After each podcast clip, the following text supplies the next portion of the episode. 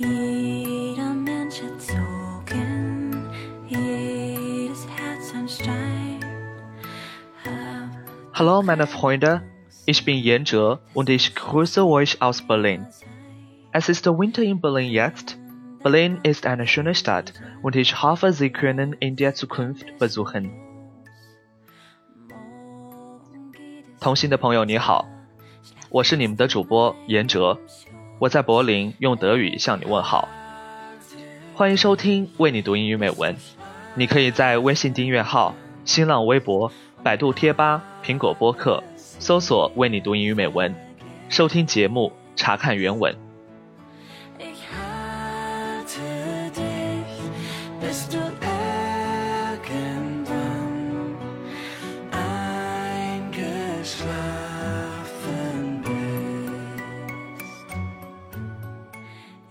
柏林的冬天来得格外的早，寒意不经意间就布满了整座城市。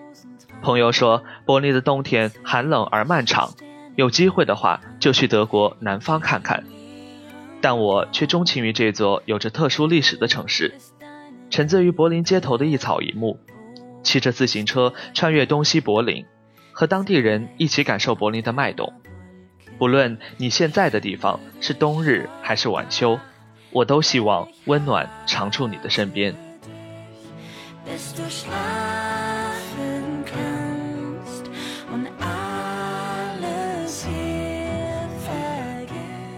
今天与大家分享美文《追忆似水年华》。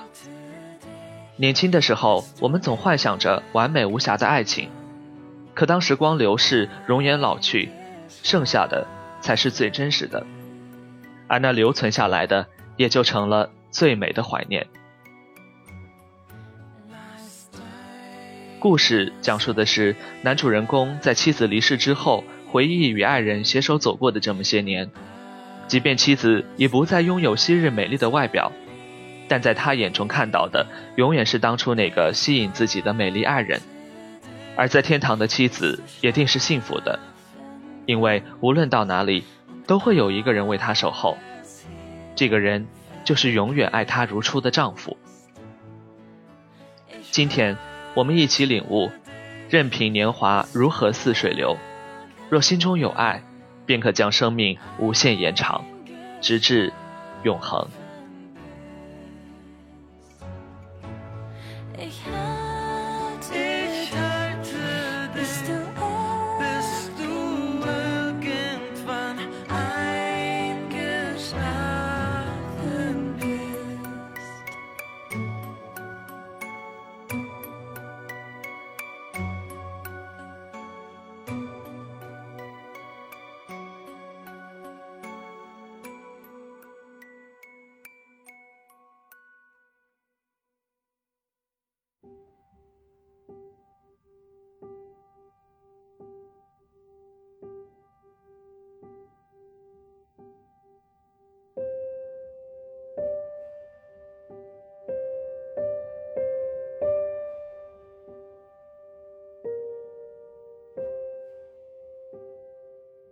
Can it really be 62 years ago that I first saw you? It is truly a lifetime, I know. But as I gaze into your eyes now, it seems like only yesterday that I first saw you in that small cafe in Hanover Square. From the moment I saw your smile as you opened the door for that young mother and her newborn baby, I knew. I knew that I wanted to share the rest of my life with you. I still think of how foolish I must have looked as I gazed at you that first time. I remember watching you intently as you took off your hat and loosely shook your short dark hair with your fingers. I felt myself becoming immersed in your every detail as you placed your hat on the table and cupped your hands around the hot cup of tea, gently blowing the steam away with your pouted lips. From that moment, everything seemed to make perfect sense to me. The people in the cafe and the busy street outside all disappeared into a hazy blur. All I could see was you.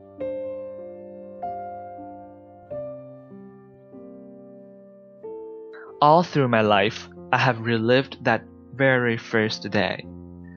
Many, many times I have sat and thought about that the first day, and how, for a few fleeting moments, I am there, feeling again what it's like to know true love for the very first time. It pleases me that I can still have those feelings now after all those years. And I know I will always have them to comfort me.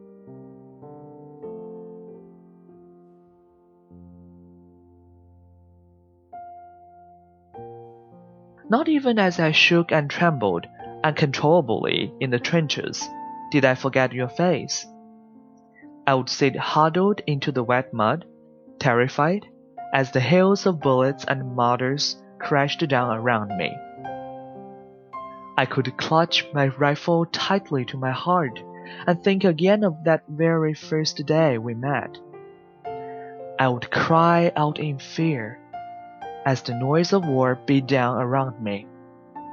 But as I thought of you and saw you smiling back at me, everything around me would become silent, and I would be with you again for a few precious moments, far from the death and destruction. It would not be until I opened my eyes once again that I would see and hear the carnage of the war around me.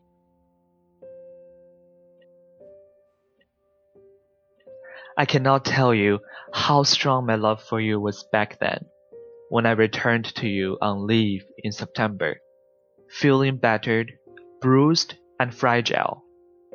We held each other so tight I thought we would burst.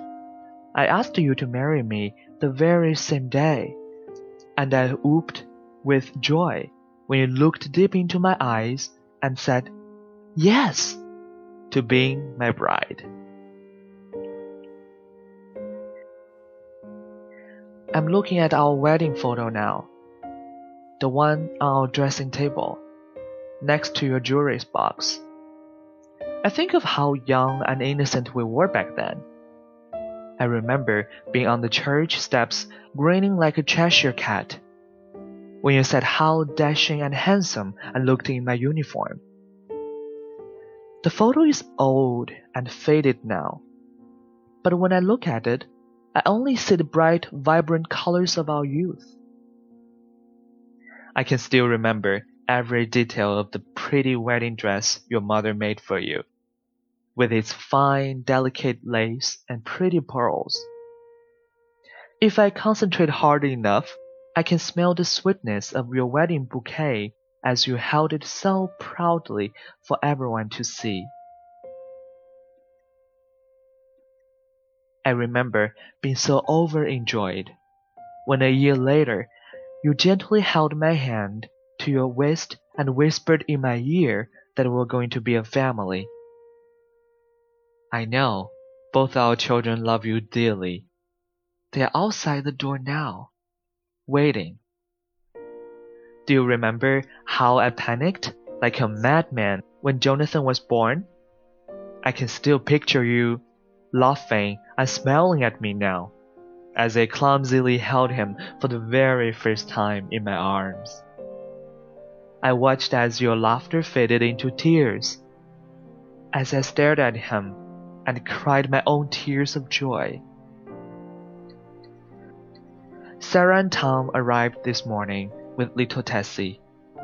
Can you remember how we both hugged each other tightly when we saw our tiny granddaughter for the first time? I can't believe she will be eight next month. I'm trying not to cry, my love, as I tell you how beautiful she looks today in her pretty dress and red shiny shoes. She reminds me so much of you that first day we met. She has her hair cut short now, just like yours was all those years ago. When I met her at the door, her smile wrapped around me like a warm glove. just like yours used to do, my darling.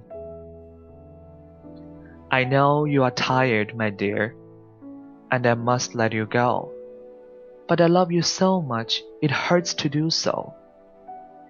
As we grew old together, I would tease you, and you had not changed since we first met. But it is true, my darling. I do not see the wrinkles and gray hair the other people see. When I look at you now, I only see your sweet tender lips and youthful sparkling eyes as we sat and had our first picnic next to that small stream and chased each other around that big old oak tree. I remember wishing those first few days together would last forever. Do you remember how exciting and wonderful those days were? I must go now, my darling. Our children are waiting outside. They want to say goodbye to you. I wiped the tears away from my eyes and bent my frail old legs down to the floor so that I can kneel beside you. I lean close to you and take hold of your hand and kiss your tender lips for the very last time. Sleep peacefully, my dear. I'm sad that you had to leave me. But please don't worry. I'm content, I will be with you soon. I'm too old and too empty now to live much longer without you. I know it won't be long before we meet again in that small cafe in Hanover Square.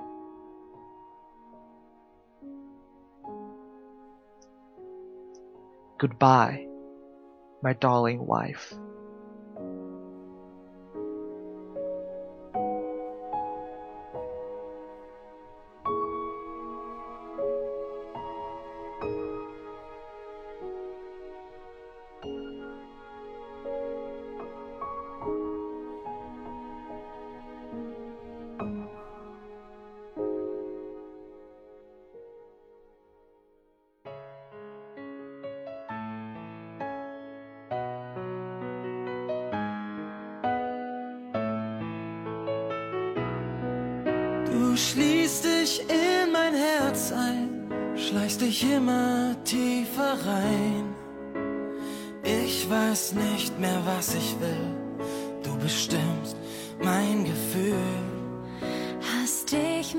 三毛在诗中对荷西说道：“如果有来生，希望每次相遇都能化为永恒。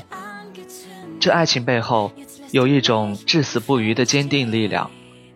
希望正在收听节目的你，也能收获一份平凡但不平庸的情感，带着一颗感恩之心，愉快地行走在自己选择的路上。这路上或许一马平川，或许荆棘满布。”但我们一定要努力向这个世界微笑，盛装出席生命中的每一场宴会。今天的节目就到这里，感谢你们搭乘今天的班车，再见。Kreis, der sich um dich dreht. Der Schmerz, den wir nicht heilen, tut zweimal so